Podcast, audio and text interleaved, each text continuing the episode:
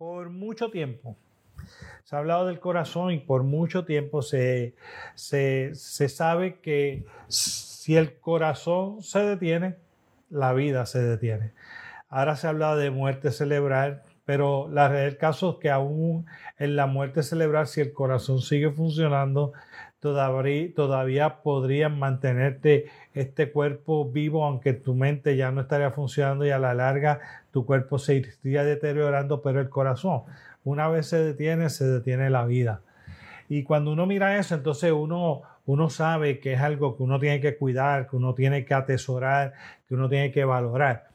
Eh, cuando uno siente grandes emociones, ahí en el corazón nosotros vemos que se siente un palpitar cuando estamos eh, haciendo ejercicio y nos cansamos, nuestro corazón funciona a diferentes revoluciones.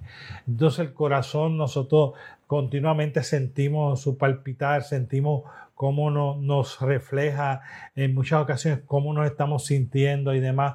Y por eso nosotros lo apreciamos, lo valoramos y lo tenemos eh, tan presente.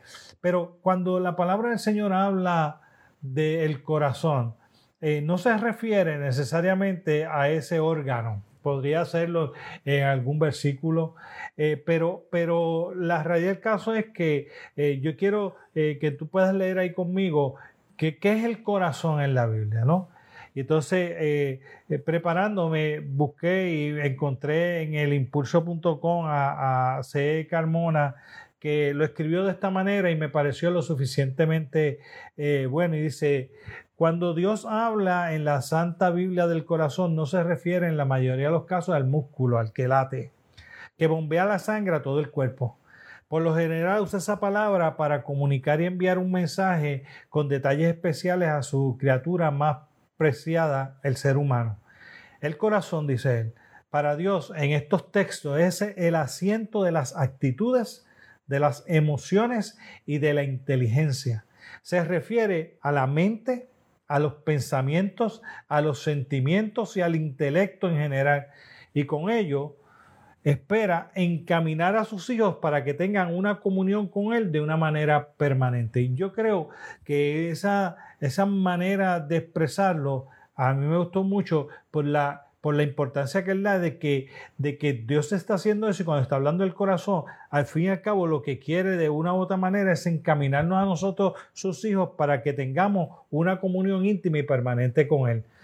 Ahora, se dice que otra de las razones por las que se habla en estos contextos y en el contexto histórico es porque en esa época no se sabía tanto del cerebro per se y se sabía más del corazón, se había estudiado más el corazón y entonces pues la gente achacaba a que todo lo que sucedía en el interior, las emociones, la inteligencia, eh, las actitudes, los pensamientos, los sentimientos, el intelecto, todo era en el corazón, ¿ves? Entonces, pues si eso fuera cierto, pues entonces se pone otro contexto completamente eh, eh, eh, directo, Dios hablándole a la gente en el idioma que ellos comprenden.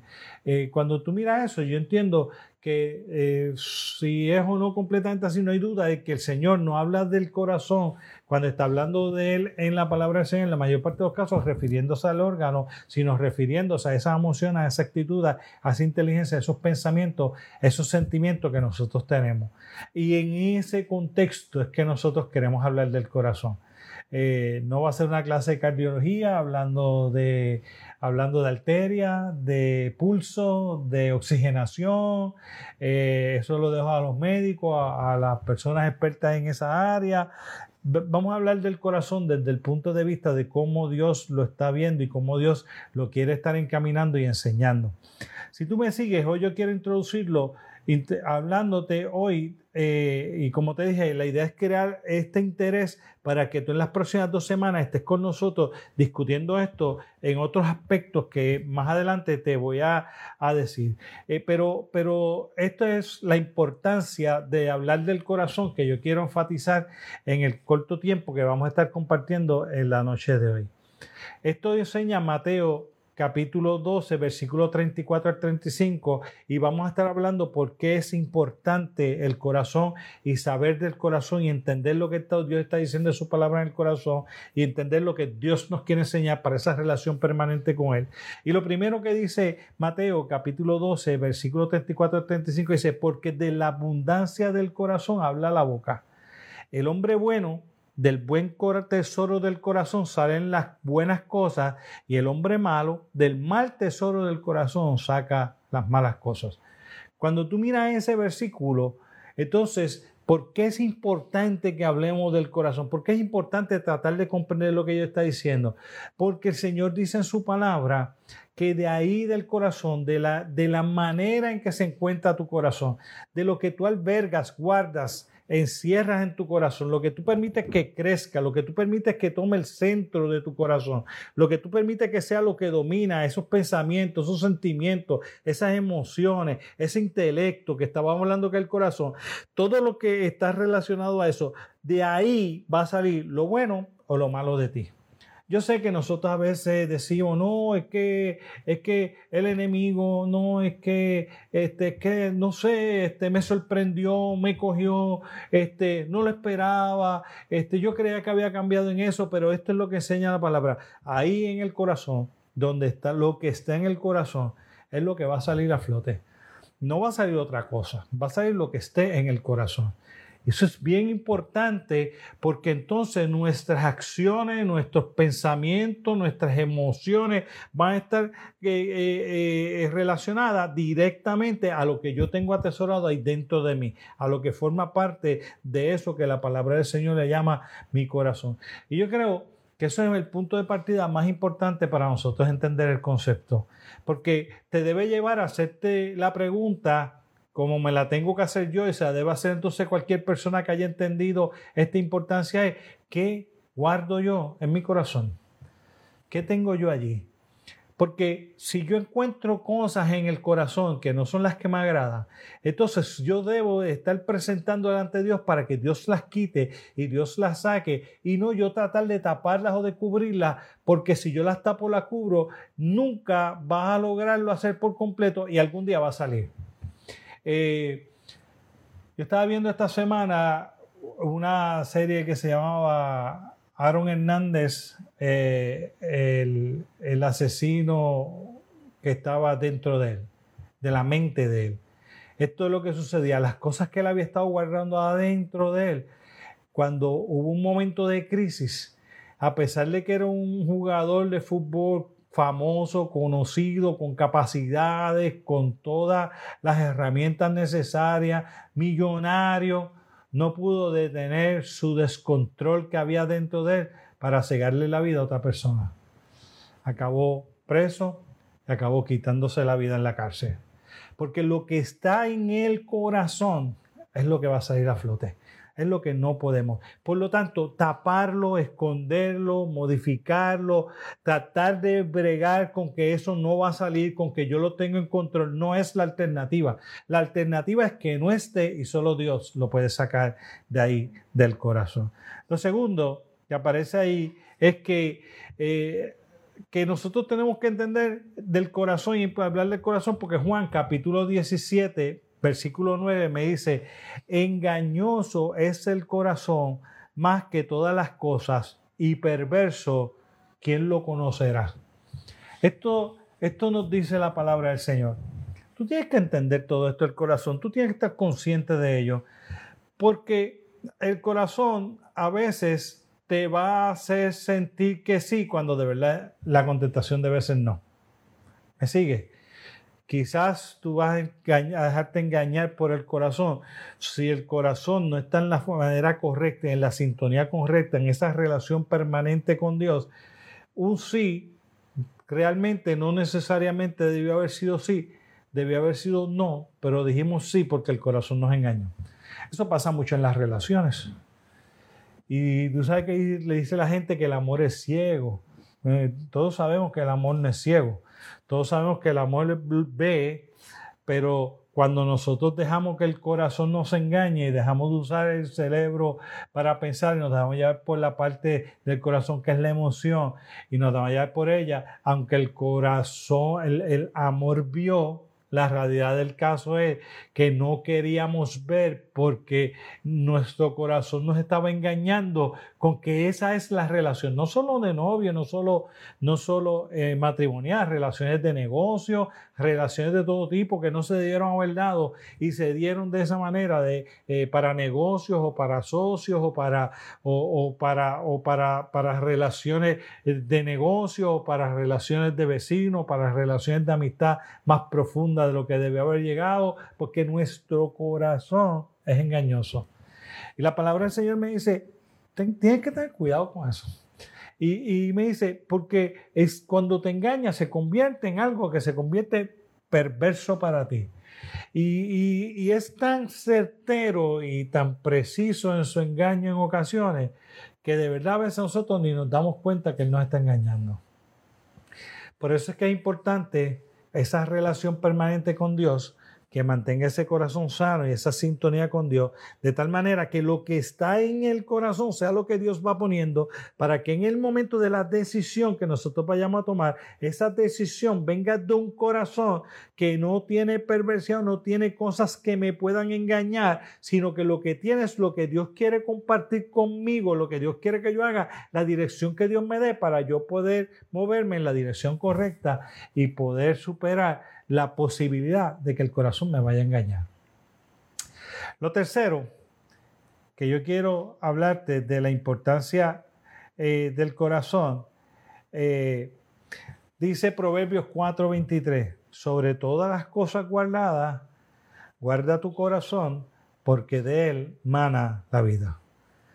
Lo tercero que queremos tocar en la noche de hoy entonces es ¿Sabe qué tan importante es el corazón? Que tu vida depende de él.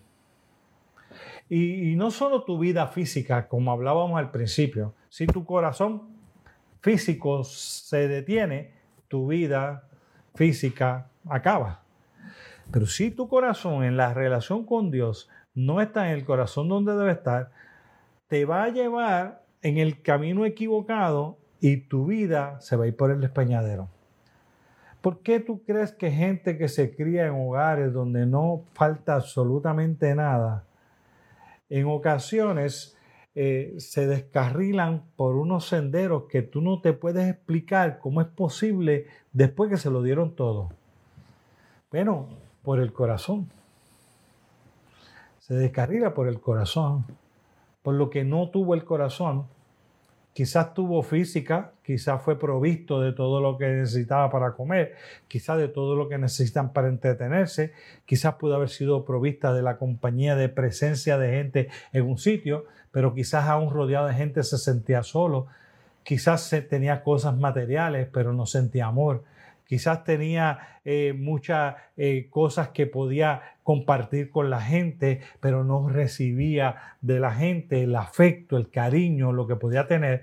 Y tú ves gente con padres muy amorosos, muy queridos, y cegándole la vida a alguien, cayendo en el vicio, descarrilándose, teniendo vidas desordenadas, eh, haciendo cosas sin sentido, tirando sus vidas de despeñadero. Y aun cuando puedan tener éxitos profesionales, tú lo ves personas amargadas, heridas, dolidas, tú ves personas que no tratan bien a su prójimo, que no tienen compasión, otra gente los ves endurecidos, otras veces los ves secos, que no pueden más nada, secos como un desierto. El corazón porque lo que nuestra vida va a ser y nuestra vida va a reflejar es lo que está guardado en el corazón. Por ende, la vida que nosotros vayamos a tener, estar experimentando en este mundo donde vivimos, sea por un periodo de tiempo largo o corto, va a ser fundamentada en lo que tú tengas dentro de ti, en lo que tú tengas en tu corazón. Y no solo eso, sino para terminar ese punto, lo segundo que te quiero decir es que si ese corazón no está lleno de la relación con Dios, inclusive te puede llevar no solo a perder esta vida o a descarrilar esta vida, te puede llevar a perder una vida eterna. Entonces, te dice, guarda tu corazón. Eh, Hace muchos años atrás, cuando mis hijos crecían, eh, yo tenía una edad a la que mis hijos iban a poder tener alguna relación con alguna persona, tener un novio, una noviecita o un noviecito. Y, mi hijo entró a la adolescencia y estaba en el parque y mi hijo le dijo, no, porque es que en casa hay una regla que hasta esta edad no me permite a mí tener novio novia. Y el muchacho vino a hablar conmigo, tendría como 13 años o 14 años cuando eso. Recuerdo que el muchacho vino a hablar conmigo y me hizo una pregunta. Me dijo, ¿por qué tú no dejas que tus hijos tengan novio todavía? Y yo le dije, porque Dios me puso como papá para cuidar de él en lo físico y en lo espiritual y en lo emocional. Y yo le dije, todavía a esta edad que tú tienes, ustedes no están preparados para poder enfrentar pérdidas amorosas y una persona te puede herir el corazón. Yo no lo hago porque yo quiero cuidar el corazón de mi hijo. Y el muchacho se quedó sorprendido porque nunca nadie había tenido una, una conversación como esa con él. Y yo quiero decirte a ti, si tú quieres invertir tiempo en algo, invierte tiempo en cuidar tu corazón. Si tú quieres invertir algo, invierte tiempo en cuidar el corazón de los tuyos. Porque sobre todas las cosas guardadas, guarda tu corazón porque de él mana la vida. Lo tercero, o lo cuarto, perdón, que te quiero traer eh, en la noche de hoy de la importancia del corazón es, eh, porque eso es lo que Dios mira, el corazón. Primera de Samuel, capítulo 16. ¿Por qué voy a cuidar mi corazón? ¿Por qué voy a estar importante saber del corazón? Porque de ahí en Primera de Samuel dice, y Jehová respondió a Samuel, no mires a su parecer ni a lo grande de su estatura, porque yo lo desecho, porque Jehová no mira lo que mira el hombre, pues el hombre mira lo que está delante de sus ojos, pero Jehová mira el corazón. Gente que dice, no, porque esta persona es tan buena, no, porque aquel otro es tan bueno. Eh, usted ve a cada rato que usted ve las noticias que viene alguien y, agrede a su esposa o a su compañera o, agrede a un hijo o una hija con violencia desmedida y le preguntan a los vecinos y usted escucha a cada rato a los vecinos decir, es que a nosotros nos sorprende porque esa persona era una buena persona. ¿Ve? Porque esa persona no se metía con nadie, porque esas personas nunca se escuchaban a ellos discutir, porque esas personas, no nos ha tomado por sorpresa a todos, dice, menos a una persona, menos a Dios. Porque cuando nosotros podemos engañar con nuestras acciones nuestra alegría, para que la gente vea o parenta ser que nosotros estamos contentos, cuando nosotros podamos engañar a la gente con que nosotros somos buenas personas, aunque nosotros podamos hacer cualquier tipo de vida en que nosotros le podemos añadir a la gente que aparentamos estar súper bien económicamente cuando realmente estamos viviendo crisis económicas terribles. Cuando nosotros podemos eh, engañar a la gente aparentando ser buenos maridos y como dice la gente en la palabra del Señor, son luz en la calle y tinieblas en la casa. ¿Ve? A quien no se puede engañar es a Dios. Porque cuando el hombre mira el éxito, el glamour, la, proyección, el comportamiento eh, que se tiene social, eh, que la gente puede ver, con la máscara que nos podemos poner cuando salimos por la puerta de nuestra casa y la gente nos ve y tiene esta opinión de nosotros, cuando en nuestro interior a lo mejor estamos tristes, deprimidos, heridos, dolidos, caídos, enfermos, transformados terriblemente, somos otra cosa completamente diferente a lo que aparentamos.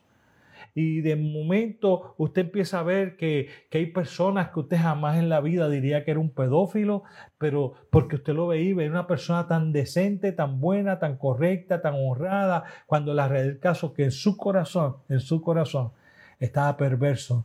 Y la palabra del Señor dice, y Dios lo sabía. Dios conoce nuestro corazón.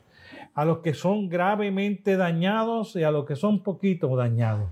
a los que son muy buenos y a los que son menos buenos, a los que de su corazón todas las cosas buenas que están saliendo son cosas buenas y no son engaños, y a aquellos que están sacando cosas que son engaños. Si Dios mira tu corazón, Dios puede encontrar a ti un buen corazón, un corazón conforme al corazón de Dios, como vio el de David, o puede encontrar un corazón que no es el que la gente conoce, pero Dios sí entonces, ¿por qué la importancia de hablarle de todo esto al corazón? Porque cuando Dios te va a mirar a ti, no te mira si eres lindo, si eres feo, si eres alto, si eres bajito, si hablas bien o no hablas bien, si tienes estudio o no tienes estudio, si tienes dinero o no tienes dinero. Él va a mirar una cosa, te va a mirar y es como si abriera tu pecho y mirara para hablar simbólicamente del corazón que tienes ahí latiendo y abre el pecho y te mira y cuando te ve, ve el corazón y ve lo bueno y lo malo que hay en él.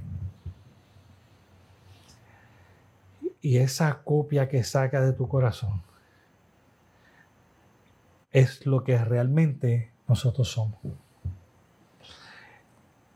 Por último, con esto voy terminando. Como te dije, lo vamos a seguir hablando en las próximas semanas en un foro y discutir más profunda todas estas áreas que estamos introduciendo en la noche de hoy. Porque la palabra del Señor enseña en Lucas capítulo 16, versículo 15 de la siguiente manera. Entonces les dijo, vosotros sois los que justificáis a vosotros mismos delante de los hombres, mas Dios conoce vuestro corazón, porque lo que los hombres tienen por sublime delante de Dios es abominación. Esto dice, porque Dios conoce la intención con las cuales nosotros hacemos las cosas. Y tú y yo sabemos que podemos estar haciendo montones de cosas. Y podemos hacer montones de cosas que parecen ser excelentes, buenas obras, pero lo podemos estar haciendo con la razón equivocada. Y Dios conoce las razones por las que nosotros hacemos, conoce nuestro corazón. ¿Sabe? A mí siempre me ha intrigado eh, cuando hablábamos de, ahora se me olvidó el nombre, lo debía haber anotado, eh, del colombiano que era traficante de droga, este. Ese, ustedes saben allá mejor que yo. Pero, pero cuando, cuando este hombre estaba, en este hombre estaba vivo y las autoridades no podían arrestarlo, ¿sabes por qué era? Porque la gente de la comunidad lo protegía. ¿Sabe qué hacía este hombre? Le construía casas. ¿Sabe qué hacía este hombre? Le daba comida. ¿Sabe qué hacía este hombre? Le daba bebida. ¿Sabe qué hacía este hombre? Les proveía seguridad. ¿Sabe qué hacía este hombre? Les daba, les hacía sentir importante. ¿Sabe qué hacía este hombre? Hacía que esa comunidad le fuera tan y tan y tan y tan fiel que cuando las autoridades venían a tratar de encontrar algo en contra de él, no podían hacerlo porque la gente lo protegía. ¿Qué hay de malo en darle comida a la gente? ¿Qué hay de malo en darle casa a la gente? ¿Qué hay de malo en darle de beber a la gente? ¿Qué hay de malo de proveerle seguridad a la gente? Seguramente tú igual que yo decimos, nada. Claro, si lo dejáramos hasta ahí, ¿qué clase de hombre este?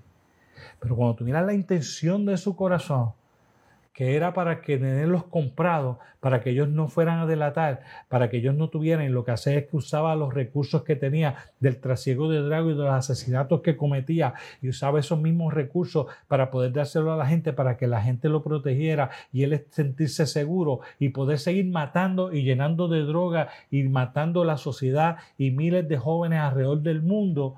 Cuando tú miras la intención de su corazón, tú dices hombre más malvado, pero es el mismo hombre Estamos hablando del mismo hombre, de cómo lo ve aquel que le estaba protegiendo, que le estaba dando cosas y cómo lo vemos ahora cuando sabemos que todo lo hacía, que lo hacía, lo hacía por las razones equivocadas. Buenas obras, muy buenas obras hechas para todos con la intención del corazón equivocada.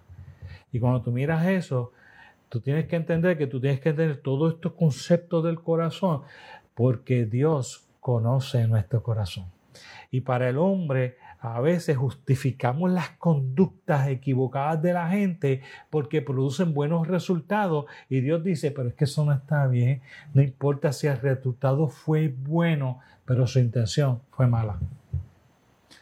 Y yo creo que entonces conocer todo esto de importancia de hablar del corazón es indispensable para que nosotros podamos, como decía la introducción al principio, de esta manera, porque con ello espera encaminar, Dios espera encaminar a sus hijos para que tengan una comunión con Él de una manera permanente. Y yo quiero invitarte a que a que la próxima semana tú te conectes con nosotros.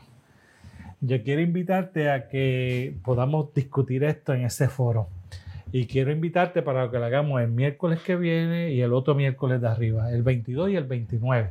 Mientras estamos en cuarentena todavía, mientras a las 6 y media de la noche nos suena el celular para que nos guardemos en nuestras casas, nos guardamos y a las 7 y media continuamos hablando de este tema los próximos dos miércoles de una manera un poquito diferente, pudiendo tener interacción con nosotros y esperamos que puedas estar con nosotros el próximo miércoles. Mientras el miércoles llega, te invitamos a que el domingo a las 11 de la mañana te conectes a nuestra transmisión de culto que vamos a tener este próximo domingo a través de este, de este mismo medio, a través de la página de la iglesia y a través de YouTube.